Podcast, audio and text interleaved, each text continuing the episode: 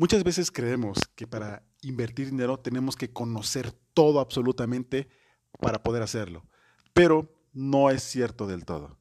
En este podcast te diré lo que es el mercado de deuda y lo que significa, para que tengas en mente toda la información. ¿Listo?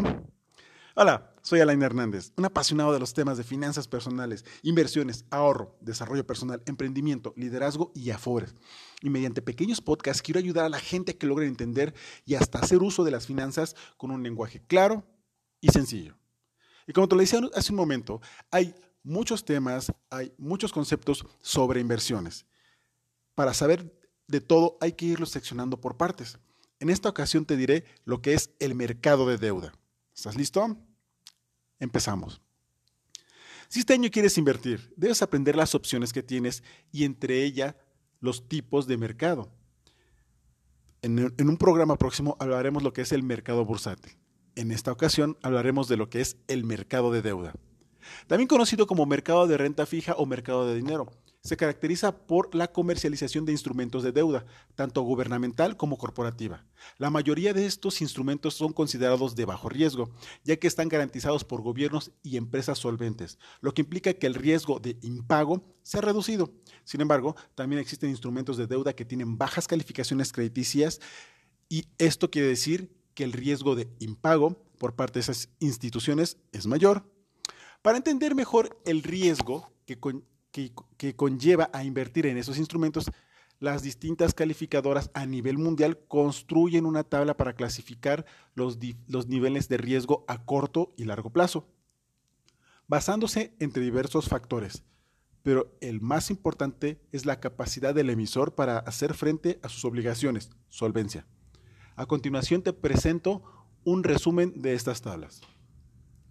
La calidad crediticia AAA significa sobresaliente.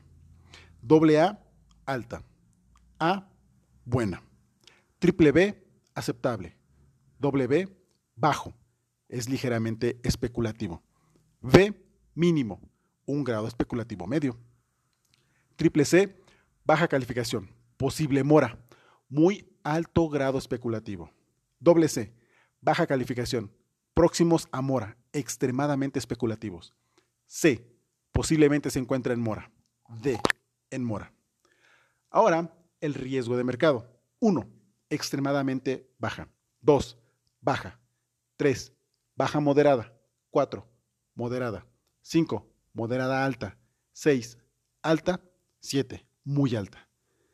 La información anterior señala la clasificación de los instrumentos de deuda de acuerdo a la calidad crediticia.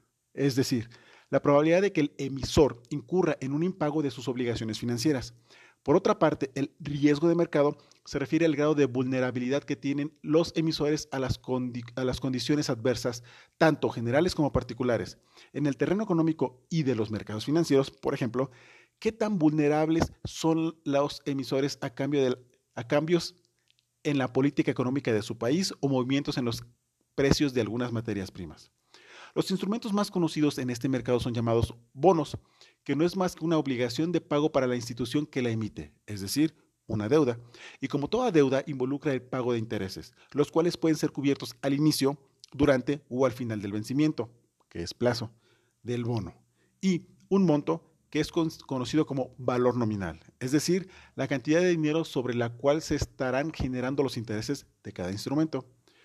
Para quienes adquieren un bono, representa una inversión, ya que sacrifican su liquidez, dinero, en el presente para, prestarlo al emisor del bono, pero a lo largo de la vigencia del instrumento recibirá el pago de intereses derivado de esta operación.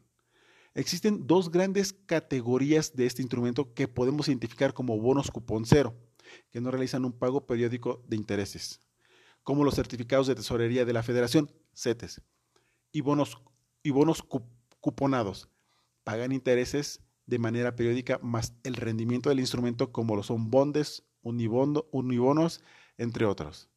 Esto con información de la conducción. Así es que si tú quieres ser un inversionista, debes tener contemplado un poquito de la información necesaria. Algunos son seguros, algunos inseguros, algunos sí requieren mucho análisis con mucho capital. Sin embargo, hay otros que son de manera muy sencilla. Si quieres aprender y empezar a ser inversionista, contáctame. Con todo el gusto del mundo te invitaré a los instrumentos en los cuales yo invierto y no tienen mucha complicación. Tu amigo Alain Hernández, un abrazo.